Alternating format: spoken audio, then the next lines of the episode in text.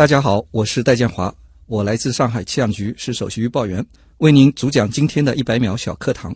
今天要向您解释能见度这个科学名词，您准备好了吗？能见度是指视力正常的人在当时的天气条件下所能看清楚目标轮廓的最大水平距离，一般用公里或米来表示。目标物的能见度与大气透明度和目标物同背景的亮度对比有关。当天气晴朗、大气透明度良好时，能见度就好；反之，当空气浑浊，特别是雾霾、烟、风沙及降水时，能见度就差。在大气透明度不变的条件下，如果目标物同背景的亮度对比度较大，则能见度距离较远；相反，则能见度距离较近。白天一般利用固定目测目标能见度，夜间则可用灯光测定能见度。人们关注能见度这一气象要素，是因为能见度对航空、航海、公路、铁路等非常重要。恶劣的能见度会导致一系列的灾害发生。节目准备好了吗？正在将内容进行智能排列。嘉宾的情况呢？正在为您检索嘉宾的特殊喜好，不用那么详细吧？正在为您安装幽默插件，你这是在吐槽吗？正在为您更换全部文字素材，正在删除您的幽默基因，已将节目专业程度调低到百分之三十五。好了好了，马上开始节目吧。正在为您开启极客秀。欢迎来到本周的极客秀。本节目由上海市科委支持播出。大家好，我是在电台里为大家播报天气的旭东。大家好，我是在气象台为大家预报天气的戴建华。哎呀，今天我们的这个自我介绍是非常的工整啊！戴老师呢是来自上海市气象局，他是一位首席预报员，同时呢也是正研级高工啊。今天的关键词其实就已经非常的明显了，是极客秀第二次和大家来聊天气啊。如果听众朋友还有印象的话，我们其实是在差不多两年前啊，请到过一位来自气象局的首席服务官。那么今天戴老师呢是首席预报员啊，我们就会具体和大家来聊一聊预报以及气象学的研究那些事儿。接下来呢，我们先进入极速考场，来认识一下戴老师是怎样一个人。极速考场。第一题呢也是咱们的经典必答题啊，想问一下戴老师是如何定义极客的，以及你曾经做过的，你觉得最符合这个定义的最极客的事情是什么？极客，我的理解可能还是在某个领域比较拔尖或者顶尖的。嗯，就此而言呢，我可能还没有做过这方面。您属于比较谦虚了。其实这个，如果说大家去检索一下戴老师的这个背景啊，还是在气象预报这个领域，您应该是这个比较早的这个首席预报员吧？嗯，是的，我们啊，在年轻的这一代里，我现在还算年轻啊，年轻非常年轻啊，呃，我算相对比较早一些的。嗯嗯，那您自己有没有做过比较极客的事情呢？因为您刚刚下的这个定义可能是这个极致啊，或者说是非常拔尖儿。嗯，呃，在工作中呢，我觉得可能会对某一种天气呢比较关注。嗯。刨根问底可能是我经常做的事情。对某些天气，如果特别是预报错误的天气，我总要回过头来找一找错在哪里。啊，有的时候找得到答案，有的时候就找不到答案。真的是会遇到找不到答案的是的，是有这种情形。这个可能在我们稍后也会进一步去展开。就是说，气象它可能始终会和错误相反，只是说这个错误发生的几率，我们可能尽可能的把它控制的越来越小。啊。那么接下来呢，想让您找一个东西啊。给极客代言，因为您是做气象学研究的，那最好是在气象这个领域当中，你觉得什么东西比较适合来代言极客，并回答为什么？我想还是选台风吧。台风它很极致吗？台风的确，它长得很漂亮啊，圆圆的，嗯，甚至这样一个大的涡旋在地球上，我们通过卫星在比较远离地球的时候都看得到。对，另外比较极致的时候，它当中还有一个圆。眼睛，一个眼圆圆的眼，对，这个也是非常极致的。另外，更为极致的可能就是对地球的影响，对人类的影响，对带来的强风强雨造成了多少的灾害，嗯，甚至可以改变一个陆地的下垫面的这样一个状况，嗯，所以它应该是气象学中一种极客的代表了。我可以这样认为。就您觉得，就是说，在这种尺度的这个天气现象当中，它真的是把。各方面的事情都发挥到极致，是的啊。当然，我们普通人可能谈到台风，更多的想到的是这个灾害。嗯，那如果说是从气象学研究的角度来说，研究台风它还有别的意义吗？台风除了灾害以外，它还给陆地，特别是深入到内陆的地方，带来了很多的降水。这些降水对内陆地区有些山区是非常重要的，所以这也是我们经常讲的，台风带来灾害的同时，也给我们带来了丰富的水汽资源。嗯，那能简单的讲一讲为什么在台风的那个中心会有、有的时候会出现那个漂亮的，甚至有的时候是几乎完美的一个圆形的风眼呢？好的，实际上大家如果有过这样一个概念，这叫科氏力。嗯，也就是说，我们在地球上运动的时候呢，由于地球的自转，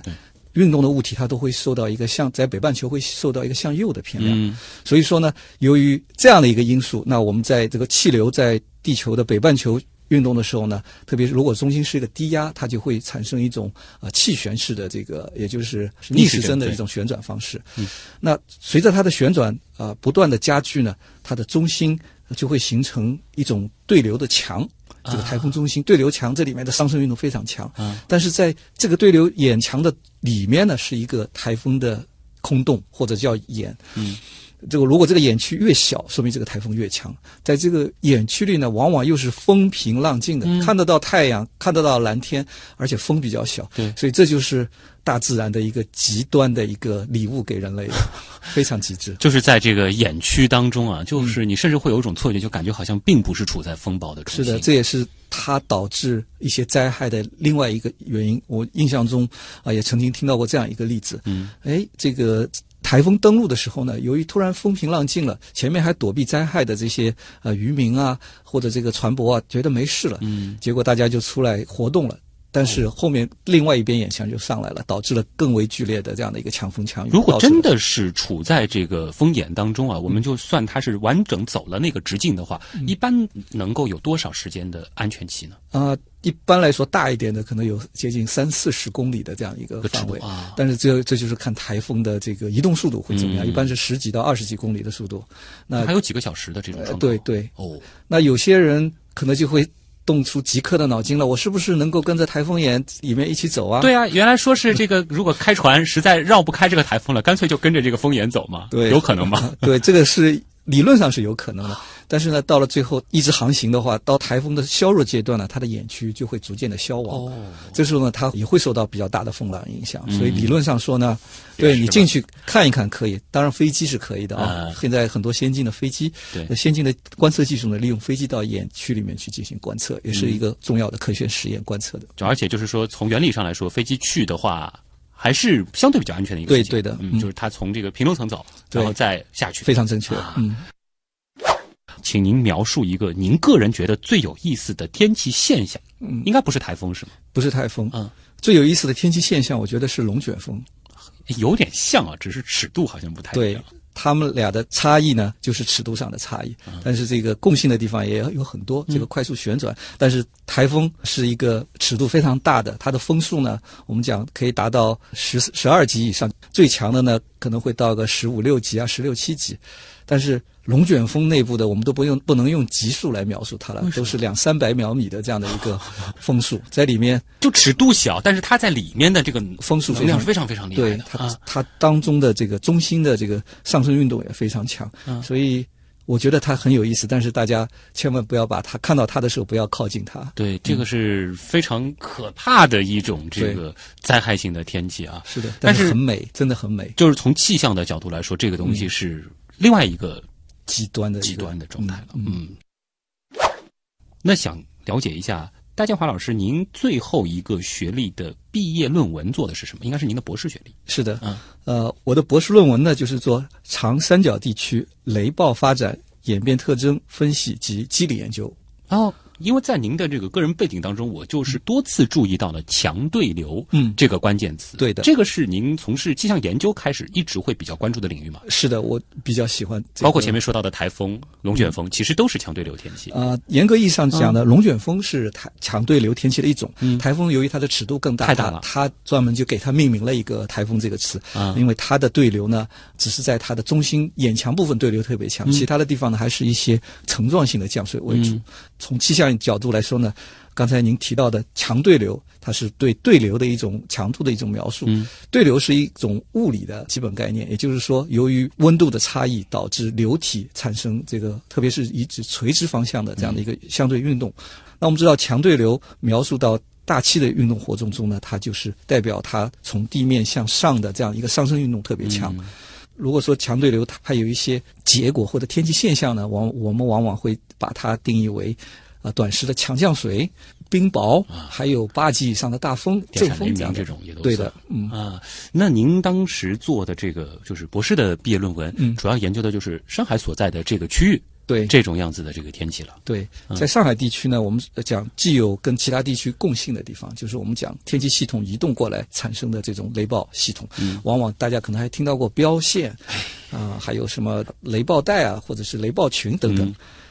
但是呢，上海还有更为特殊的一些呃这个局地雷暴。我们讲的局地雷暴呢，它是几乎不太移动，而且呢是本地生消的，啊，就是在夏天的时候，有的时候会发现本来还好好的，然后到了这个下午之后，乌云密布、电闪雷鸣这种。，对而且经常呢会在特定的地区，刚才您讲的特定的时间就是下午那段，嗯，特定的时间、特定的地点发生的，这个跟下店面的状况都有一定的关系。这是和上海的地理条件有关吗？对的，是跟我们这个城市热岛以及长江口导致的这样的一个海陆风、海风风啊，嗯导致的这个啊底层的触发作用啊很为关键。哦，这里其实是谈到了一个我们在之后可能也会进一步展开的，就是关键信息啊，就是说，其实对于气象来说，它不仅仅是天上的事儿，嗯，地上的、海上的、江上的，包括人的事儿，其实都会对它产生影响。啊是这样的。刚才您讲的非常对。嗯呃，我们讲大气的运动是一个地球圈里面的一个包含的内容，嗯所以说刚才讲的这个下电面的差异，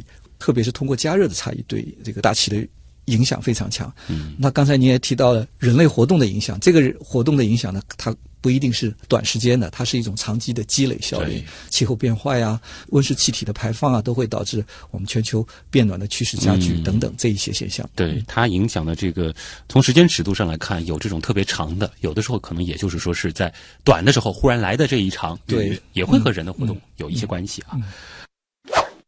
那么想问一下，在平时做这个气象研究的这个过程当中或者说我们在做气象预报的过程当中，有没有一些这种装置啊，比较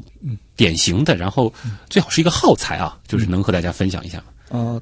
我们的传统的气象观测呢，都是在地面上观测，嗯。比如说我们地面上加一些百叶箱，哎，温压湿风测观测。对但这些呢，刚才我们讲的地面的状况了解了，我们不了解空中情况的时候呢，我们就会采用另外一些手段，比如说传统的，我们会释放一些气球。哎，就不是把一个气球放上去看了好看，嗯气球上还带了一些观测设备。那通过气球，它在上升的过程中呢，它就可以探测到空中的温压、湿风等等要素，嗯然后通过它的无线电信息呢发送到地面上。那我们就可以了解到，呃，释放气球这一点上的垂直的这样的一个信息。说到气象气球，我是太有感触了。小时候从那个自然百科全书上看到这个有气象气球这件事的时候，我就想啊，这个要是给我几个，我是不是也能拽着这个气球上天啊？嗯 当时是有这种梦想的。嗯、那个要当心。它这个这个升力还挺大的嘛，这个气球。呃，还这个具体的重量不不是太清楚，嗯但是我们一般释放气球的时候，还是靠人拉着它。啊呃我们有一些很呃夸张的照片，特别是在我们台风来的时候，我们会加密观测的时候，我看到我们的同事在台风的这个呃大风区里面释放气球的时候，气球都被吹得快达到地面上了。啊就是这个要两三个人拉住才能呃拉住它，不会被吹走。那么这样子的一个气球这么大个儿啊，嗯它放一次的成本大约是多少？哦、这个成本呢，呃，在前些年我了解到大概是一千五百元左右这样的。这是气球本身，还是说这个设备可能也是因为不可回收的关系？对它一般啊、就是啊、飘到很远的地方。啊，上去之后能工作多久呢？这个东西？呃，一般它这个气球飞到平流层，大概需要接近一个小时的时间飞上去，所以在这个里面都会垂直的时候它也会有数据采集啊。对，但是由于我们知道，一般大气中的这个风随高度会明显的加大，嗯，那往往的气球很少会停在原地的，一般都会飞到几十公里甚至上百公里以外的地方了，到最高的地方。啊，就所以基本上我们要的就是这一段的对，啊气象信息那。成本其实还是挺高的、啊。是的接下来的问题是想问戴老师，您一年的收入如果全部用来放这个气球，大约能放多少个呀？哎呦，让我算一算啊，一千五百块钱一个气球，哦对吧？十个是一万五，是吧？啊哎呦哇，那啊最多呃一百两百个不到，一两百个，嗯嗯啊，这个的话，其实还省毕竟因为还是一个这个机关单位嘛，对吧？对对这个其实这样子的一个收入啊，大家能做一个参考就行了。而且我们觉得戴老师真的好诚实啊，还算一算，谢谢谢谢。想问一下，如果您可以不考虑其他所有的情况，就包括什么工作啊，包括刚才说到的这个经济收入，嗯，呃，再包括比如说家庭，有的时候可能是脱不开你的照顾，只遵循你的内心，你最想做什么事情呢？我可能还是想在空中飞翔，就飞啊飞飞啊飞。当然肯定是有目标的，啊比，如说看看刚才的台风眼，嗯。也想到龙卷风的边上飞一飞，哎，不要飞进去。曾经小时候我很喜欢一部科幻作品，就是《环游地球八十天》啊。当时他们有这个坐热气球旅行的这样子的一个情节，这种经历和比如说就是坐一架飞机一直在天上，然后你想去哪儿就飞到那个地方去，你去观察，你觉得哪个你更喜欢？啊，那肯定是热气球。哦，当然，我刚才讲的可能是我自己能飞起来，嗯，这就更悬了，是吧？好。如果说可以不考虑所有物理定律的限制，嗯可以帮你实现一个愿望，你希望是什么？不考虑物理啊，定律，我们曾经成功的把嘉宾送回生命刚刚诞生的时候，送到火星上好几个了、哦啊。然后您想要什么样的愿望？我还是只是想，如果是从工作的角度呢，我可能想变成一颗小雨滴，或者变成一个水汽，啊去真正体会到水汽通过上升运动到更冷的环境下，它怎么凝结的，它怎么冻结的，怎么成为冰晶啊，成为雪花。这个过程实际上是我们虽然有很多了解，但是又很不了解的领域。就当您说出这个愿望的时候，其实我觉得很震惊，就是因为您刚才说的这些现象，我们自以为可能在初高中的地理课本当中都已经做过初步的解释了，但事实上，作为一个气象学的研究者，甚至是教授，很多的地方我们其实还是了解的不够多。对这个领域还是有很多值得我们进一步探索的地方。啊，太棒了！期待这些未解之谜啊，嗯能够尽早的揭开。极客高科学。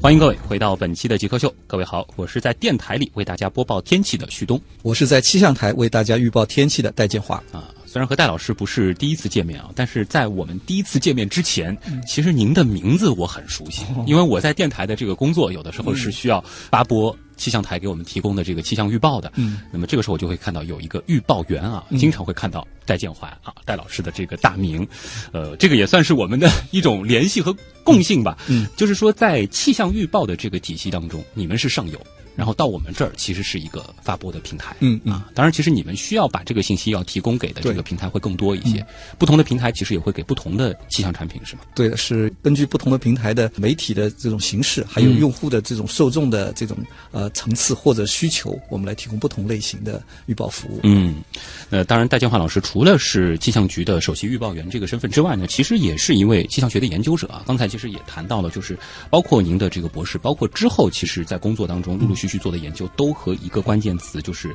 强对流有关。嗯，在刚才的部分呢，我们是简单的和大家讲了一讲，就是说为什么要研究强对流，以及强对流是什么。那么接下来可能要稍稍展开一下，强对流这种天气，它有怎样的形成条件？它为什么会？从本来风平浪静的这个状态，一下子发展到这种有的时候是恍如世界末日的那种景象。是的，强对流天气刚才我们已经提到了，它的特点呢就是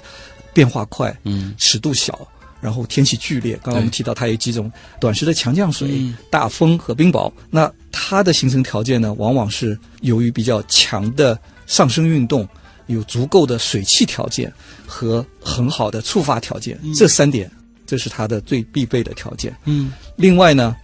还有一个风随高度的变化，我们专业上讲的叫风的垂直切变。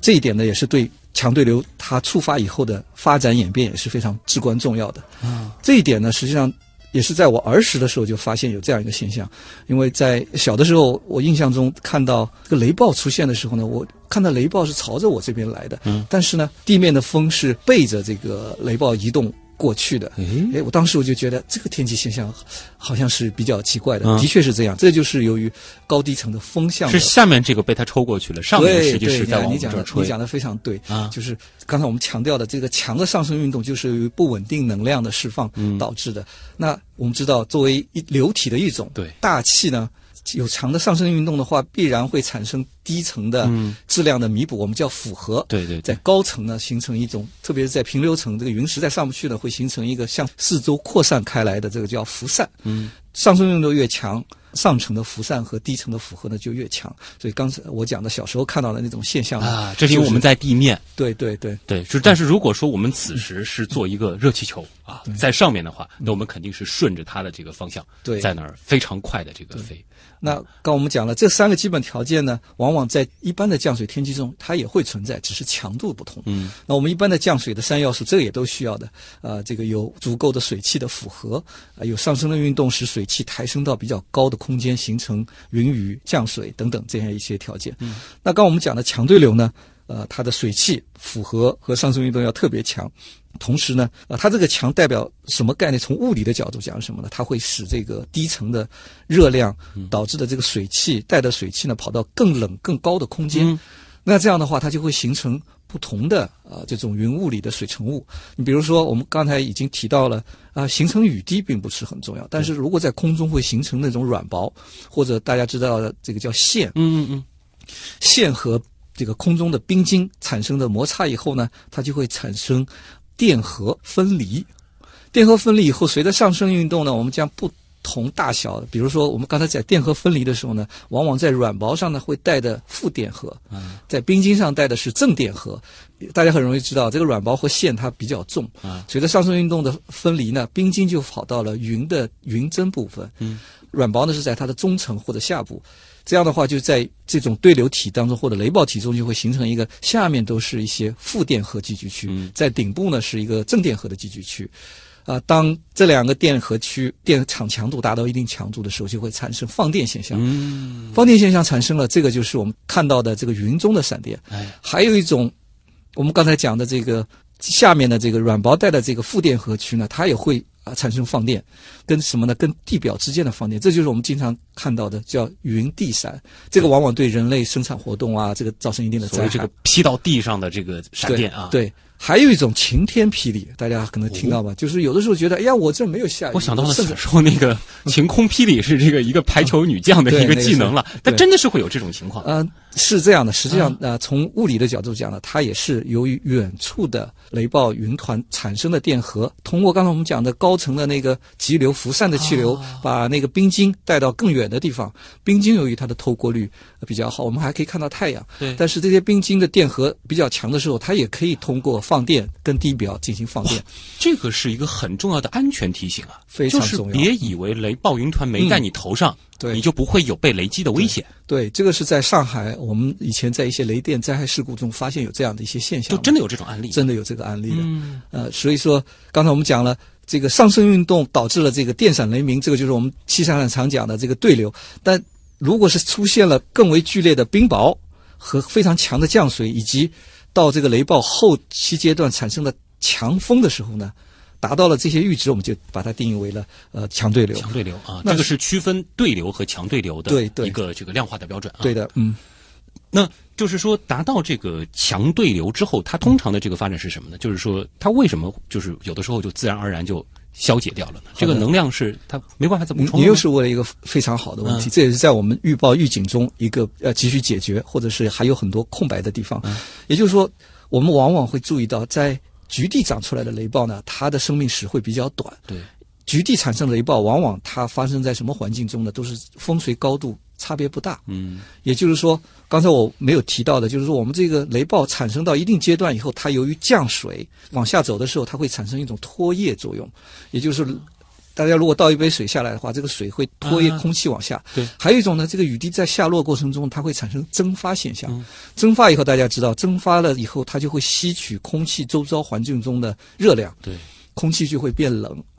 冷了以后，它就会产生这个密度向下的这样的一个重量，就是说，在热的环境中有一个冷的气团，它一定是加速向下的。嗯。所以这个结果呢，就往往会导致雷暴中会产生一阵的冷风，一阵的强风，嗯对。甚至会产生哇，这有的时候这个温度真的是非常明显的，从三十五六度一下到二十四度，是，然后会伴随一系列的灾害事件。比如说会吹吹倒树木啊，啊甚至一些工棚啊，或者是那个嗯一系列的安全事故。所以刚才我们讲了，只有出现这些情况的时候呢，这个强对流是一个完整的体系。嗯那如果是在局地的对流中呢，由于高低空的风差别不大，我的上升运动就不会被它后期产生的下升运动给扼杀掉了，嗯所以这个雷暴它没有上升运动就不会再进一步发展了，啊很快就消亡了。就这个过程本身其实会去遏制之前对它形成的那个条就是件，自自然的一种，它没有办法进一步的再去补充了负反馈啊现象。但是还有一种，我刚才强调风水高度的重要变化的这个重要性。嗯如果它是随高度增加的，而且是有一定的旋转性的话，嗯它就会使得这个对流系统使它的上升运动和下沉运动分离开。分离开以后，你就知道这个结果了。不但这个下沉运动没有扼杀到这个上升，走再去补充能量，对，它还会翘升，就是它的下落下来以后，把上升运动加强的更强，所以这样的话，它就会形成一个正反馈的现象。正反馈的现象以后，它就会使这个对流有新的部分不断的发展，它的生命史就更长了。这种我们通常在气象上会叫它是一种什么样的天气呢？呃，大家如果熟悉的话，标线就是其中的一种。啊，这个其实是我记得去年吧，在这个广东一带是有过一次这个标线的情况，嗯对，广东在三四月份是比较多是的。造成了很大的一个这个经济损失啊。对嗯，就在三月四号，嗯。实际上从呃广西、呃湖南、呃经过江西，大家还可能看到网上的视嗯。频，江西也出现了比较强的这个大风，机场的顶棚都吹下来。海那天那天晚上对，啊也是那天一个这这个生命史其实也非常长。典型的表现。对，那天呃如果是从早晨开始算的话，有接近十二个小时的这样的一个生命长度对，。说到强对流，其实我刚才还想做一个简单的这个总结呢，就是我嗯总觉得这种强对流天气，它的这个时间上的分布特点应该是在，比如说我们从年来看的话，应该是在夏天，啊嗯盛夏，然后天来看可能是下午，嗯那么空间上呢，我感觉应该是平原地区吧。但是您刚才其实描述到的，比如说三月份的那一次标线，好像又不符合这个规律了。对，刚才您讲的是一个大体上的一个，我们肯定是盛夏季节雷暴更多，强对流更多。但是我们了解到它的三个基本因素和它的关键风切变的这个因素以后呢，我们就知道，只要在某个季节有这些条件满足的，就有可能。那比如说在前期春季的时候呢。整个大气还是比较冷的，但是在它的中低层突然有明显的短暂的回暖，也就是说低层的明显的回暖以后，大家知道低层暖上面冷，这又产生了一种垂直的不稳定。然后低层的这种急流呃和高层的这个气流的加强呢，又使得风切变的加大，所以这些条件满足了。物理机制满足了，嗯老天爷就会安排一场剧烈的就其实。对于气象来说，他在乎的是差，而不是说是具体这个温度对于我们来说有多热多冷。对对，您讲的非总结的非常对，嗯就是讲它的梯度、它的变化，这是非常重要的。这样子的话才会有对流嘛，对吧？嗯嗯，对的。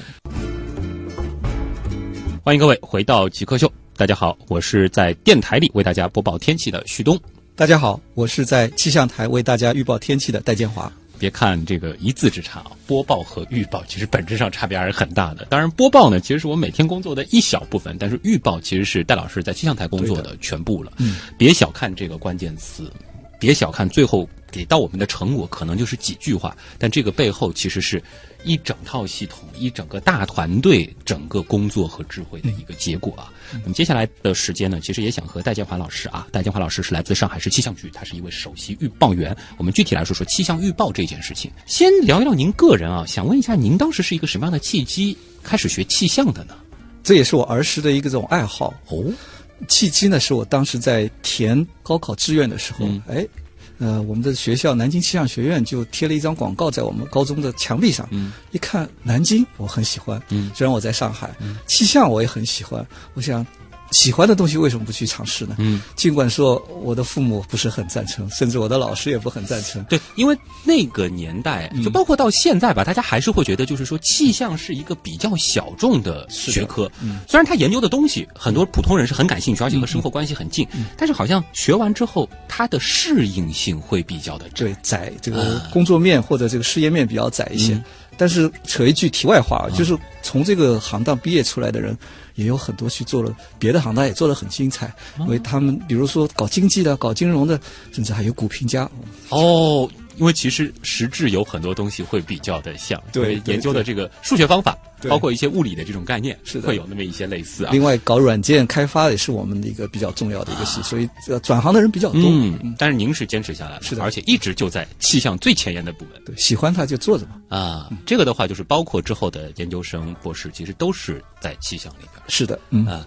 那么接下来可能就想聊一聊现在每一天的工作状态大约是怎么样的了。作为一个首席预报员呢，我可能还是要肩负着承担我就是上海气象台的这个预报技术把关的工作。嗯这预报呢，我们内容也比较多，从这个啊比较长的预报，比如说呃到十天的预报，我们叫中期预报，三到十天；还有短期的预报，也就是我们电台里经常播的，天天我们叫广播稿啊，就是一到三天的。另外还有一个这个比较短时间的，零到十二小时的这个叫短时预报，对，还有更紧的，就是零到二小时的这个啊临近预报，嗯这都是我们要负责来技术上把关的。嗯对这一些时段中的天气啊、啊、气温呐、等等这些要素，以及相应的灾害性天气嗯作为技术把关。所以天天上班呢，我们可能一上来就是要翻翻实况，看看前一班的预报有没有些修改变动，然后再呃结合我们的呃数值天气预报，我们的智慧气象之一啊，啊，根据实况的一些对比，我们根据我们的经验再做进一步的修正，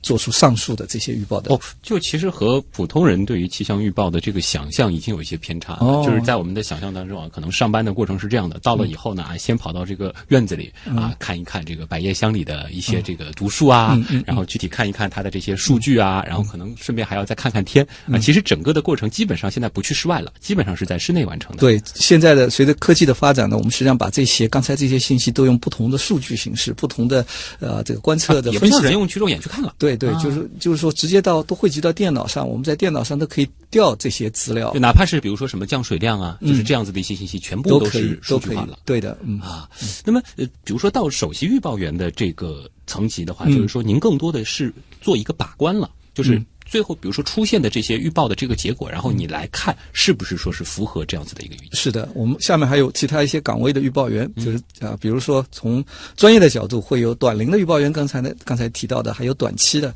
还有一些呃特殊的这个专业的预报员，比如说我们会为一些港口啊，呃或者一些这个运输部门啊，做针对性的服务的。这其实是有分工的，嗯就有的人他可能做的就是几个小时这样一个时间尺度，对对有的人他可能就会做一两天，对对但有的人甚至还会基于地理位置做一些是的定制化的这种气象服嗯务，。是的，所以这些都需要我们在总体对天气系统的把关的角度呃下面呢，然后他们再做出具体的预报来。啊，您刚刚还提到了，就是说有这个智慧气象，就是说会有计算机给出的一些结果。那您是怎么看这样子的这种对计算机的参与呢？我工作的时代呢，这个年代实际上也就是伴随着数字预报从它的早期阶段，一直到它现在比较发展的这样一个阶段。嗯我印象中，在九十年代刚刚工作的时候，那时候的啊数字天气预报虽然当时已经经过几十年的发展，嗯但是仍然在业务中呢，它的应用能力还不不是很强。但是随着技术的不断发展呢，在上世纪的九十年代后期的时候呢，呃，各种数字预报已经可以满足我们很多的需求了。它现在大概能给到一个什么程度的结果？呃，现在就是说，从这个预报的准确率的提高，实际上它对我们很有帮助。怎么说一个很大的程度提高呢？往往以前我们呃从通过人这个主观的根据一张天气图过去的天气的演变来推后面几天的话，往往这个能力呢就是在啊一到三天。啊，但是数字预报来了以后呢，是首先是使我们的这个预报时效呃拓展到了七到十天，到目前的这个水平。嗯，另外从这个它的空间的这个准确率来说呢，从原来的可能是两三百公里的一个格点，嗯，现在已经达到了十几公里甚至三公里的这样的一个不同的模式，有不同的这样的一个分辨率。嗯，那从呃这个时间间隔呢，从原来的十二小时，现在也发展到了可以到三小时、一小时，甚至我们还可以拿到呃这样的分钟级的这样的一些结果。对当然，它的准确率根据不同的天气，它还是有一定的差异的。啊，就相对来说的话，是这种这个强对流的天气准确率会稍差一些吗？对，这是这是也是个难题了对，是吧这是难题。对，嗯可不可以这样理解？就是说，最早的时候，数字预报的这种参与是，比如说你们在做这个人工的这个预报的之后，它是作为一个参考，或者说为一个补充。是的。嗯现在可能更像是你们的工作是对它的结果进行一个修正，或者是一个校对。对，您总结的非常到位。啊，现在我们就是把他当成巨人的话，我们就站在他的肩上。对，你已经承认他们是巨人了，这个是啊毫无疑问的。嗯就实在是传统人力不可能达到他们这样子的工作的。对，因为我们讲这个，在基于比较呃经典的大气运动的规律上，基于比较成熟的数学物理方法的解析上，嗯这个数字预报模式，再基于我们现在高性能、比较强大的计算机系统的这个运算上，所以可以提供出我们现在越来越准的天气预报。嗯，做一个比较的话，能不能和我们再简单的复复盘，就是嗯曾经你们的那种经典的，就是人力做气气象预报，嗯大概是一个什么样的原理呢？因为我曾经看过一些这种图啊，嗯这上面的数字实在是太多了，我根本没有办法从这个数字当中找到所谓的规律啊。呃，原来呃在人工分析的时候呢，我们首先要分析高空图、地面图，但核心的问题呢，都是要找它的天气系统，然后呢，再根据它天气系统现在和过去的这样的一个演变情况，基于我们的天气学的这种基本概念来外推，它后面几天它会所到的位置以及它的形态的变化。嗯，那知道我们人脑中装的这些模型，它不是数学的模型。对，呃，我们的一些经验可能也会由于我们经历的少，啊它也会产生一定的偏差。所以说，只有基于一定的物理机制的这个数值预报，它才会给出比人大多数、绝大多数的嗯人，可能连诸葛亮也是啊，也 也准的这样的一个肯定是这样的一个预报。因为他对于所有的数据是一个全局的这样子的一个概念。对对。但是的话，现在的话，就是作为人在这个气象预报当中的这个角色，就是我们有更多的经验，以及我们可以对一些可能潜藏的这种不确定的东西，会有对你讲得一种非常对主观的参与。对，因为呃，刚才我们讲的数值模式，我刚才讲的花好讨好非常好，但是它仍然会受到很多这个情况的制约。嗯第一个就是它本身的这个模型，刚才我们讲的这个大气运动规律的这些方程，我们实际上是做了一些近似，并不是用一种精确解，所以它从它的这个理论解来说呢，实际上它会有一定的偏差。嗯第二呢，就是我们在观测的时候给它的初始的这个状况，虽然我们现在这个观测的密度越来越高，但它不能完全代表大气运动的非常精细的这个结构。嗯如果给它的初始状况再加一个预测模型，如果这两个里面都会产生一定的偏差的话，那就会导致它的预测结果可能会出现很大的这个差别。气象上真的是会有这种我们讲的那个蝴蝶蝴蝶效应，效应嗯是的嗯这样子看来的话，即使人工智能继续发展下去，嗯您觉得就是说，可能作为气象预报员，我们的工作方式会变，对角色会转换，对，一定要变。嗯，这个职业可能不会消失。是的，嗯。这里是正在播出当中的极客秀，本节目由上海市科委支持播出。今天做客我们节目的极客戴建华老师，来自上海市气象局，他是首席预报员。还剩下一点时间啊，我们要交给网友了。其实针对气象预报啊，大家的问题太多了，马上回来。问题来了，问题来了，问题来了，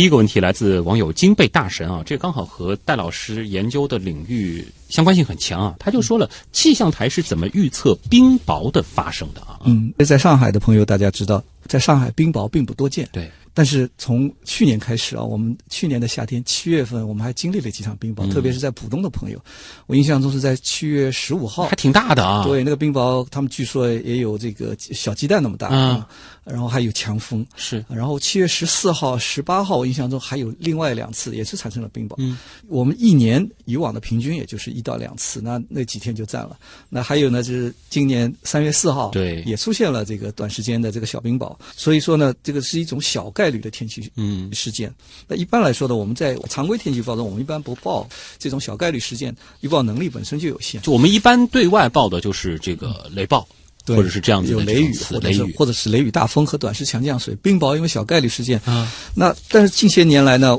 我们在这个啊临近预报，刚我们提到的零到二小时内，我们是有这个能力啊，或者有监测的能力和预报的能力的。嗯那怎么来预报呢哎？在短期预报中呢，我们可能是尝试性的给出冰雹发生的概率。那它的概率是如何来做的呢？我们刚才前面也讲过了，强对流天气产生的几大机制。那我们知道，冰雹它产生一定是要有很多的过冷水跑到这个零度层以上。对大家知道这个零度层以上，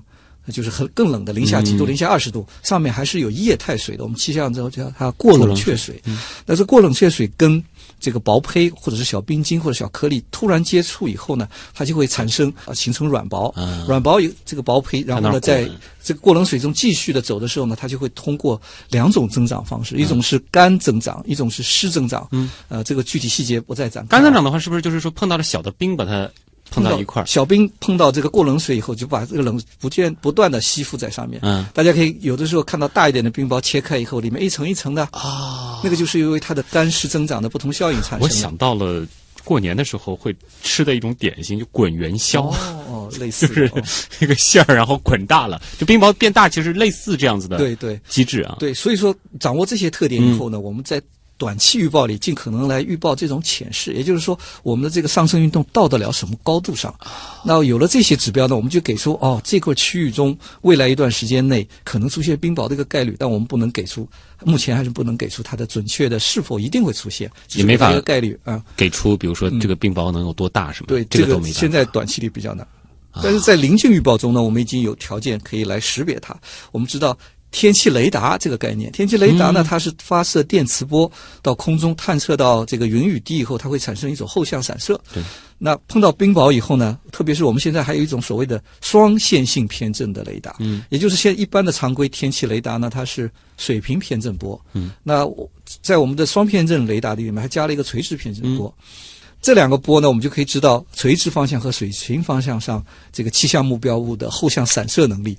往往呢以它的尺度为边。那我们知道，在空中这个雨滴，一个是小，但如果是雨滴大的时候，它就变成扁状的了，像一个飞碟一样，或者是一个扁状的一个饼一样的，嗯但是没那么夸张啊。所以在双偏振雷达看到它的时候呢，我们就知道那个雨滴横过来看很强，竖起来看很很弱啊。但是冰雹呢，它是个圆的，而且是不断的翻滚，它水平和垂直是接近的。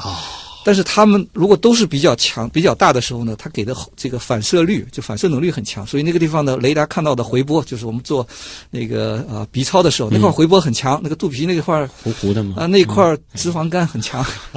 但是脂肪肝看它是这个啊、冰相的还是液态的，就是看它垂直和这个，我们就来区别它。就现在等于就是说，当冰雹已经出现，然后正在下降的时候，空中出现的时候，空中出现的关键的一个，然后我们就已经可以通过雷达对对。来来观察到它，这是啊就是最后的补救办法，也就是能够提供到呃十五分钟到四十五分钟的预报预警起码行人到室内。对对。然后，如果说什么有车子这样子的一些这个财产，你迁移到相对安全的地方。对，嗯像今年的三月四号，我们实际上没有发布冰雹预警，但是在我们的雷电预警中呢，是提到了有冰雹的这个可能性那当时呢，的确是在啊虹桥机场的旁边是出现了短时间的冰雹。嗯，但是直接比如说提前更长的时间预报冰雹，这个还是个难题啊。嗯嗯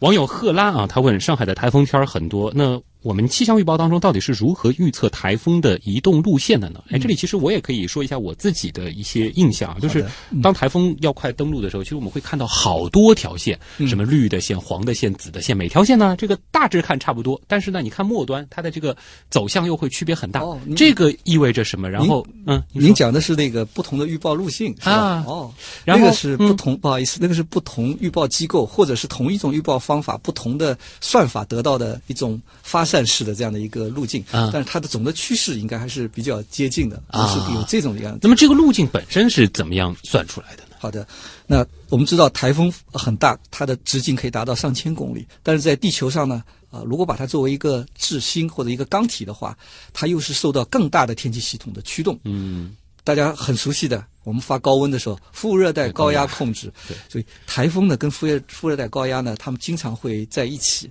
嗯。那副热带高压的尺度呢要上万公里，它更大，所以在副高的边上呢，它就是沿着副高的边缘在移动，所以这个是我们预报的一种思路。嗯，但是呢，有的时候呢，台风它会进入一种啊没有副高的情形下，就是均压场，那个气压场很弱，没有副热带高压，啊。它的引导流比较弱。这个时候呢，我们就刚才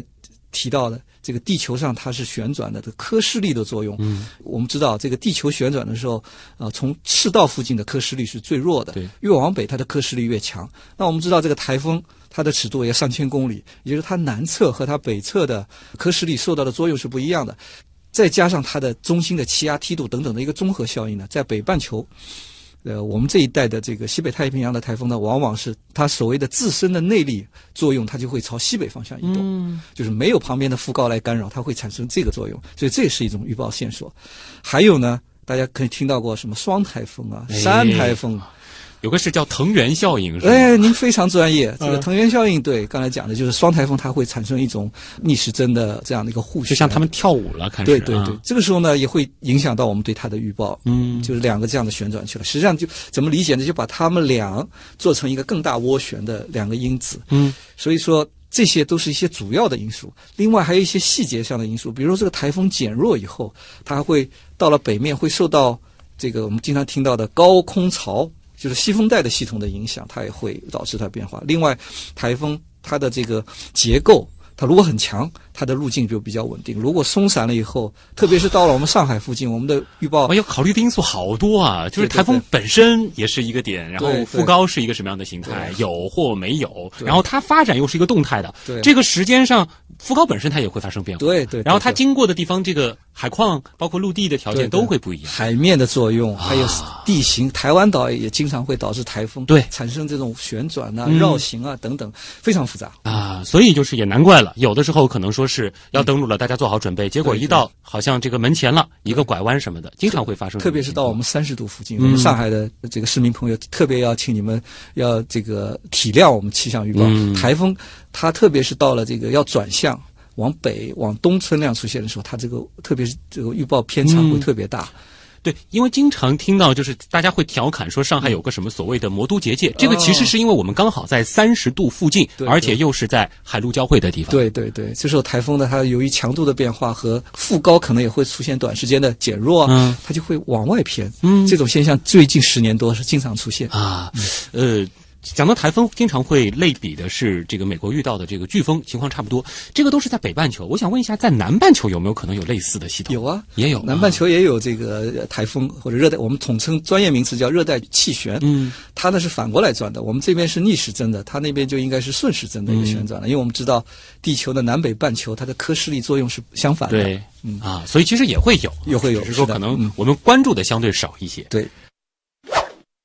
玫瑰红茶啊，他说突然对天气预报兴趣很浓，想问一下，天气预报系统是基于哪个或哪些算法？估计这个可能是搞计算机的一个朋友啊。嗯嗯嗯然后他说，预报计算时啊，其中涉及的影响参数有哪些？这挺专业的问题。好的，很高兴啊，有这个玫瑰红茶来关心气象，而且涉及到这个算法。的确，我们前面提到了，我们现在主要用到数值天气预报这个技术呢，它往往就是运用到大气运动的特性，根据它这些特性和基于这些分析，我们掌握了一系列大气运动。状态和热力学状态的这样的一些基本定律，嗯，根据这些基本定律呢，你比如说这些基本定律包括动量守恒、质量守恒、能量守恒，还有气体的状态方程等等，我们就会把它组合成一系列一套大气运动的运动方程组，然后呢，再将这些方程组结合这个地球旋转坐标的特征，进一步的用流体力学啊、连续方程啊、状态方、热流量方程啊，计算出高涡度、闪度啊一系列这些要素，嗯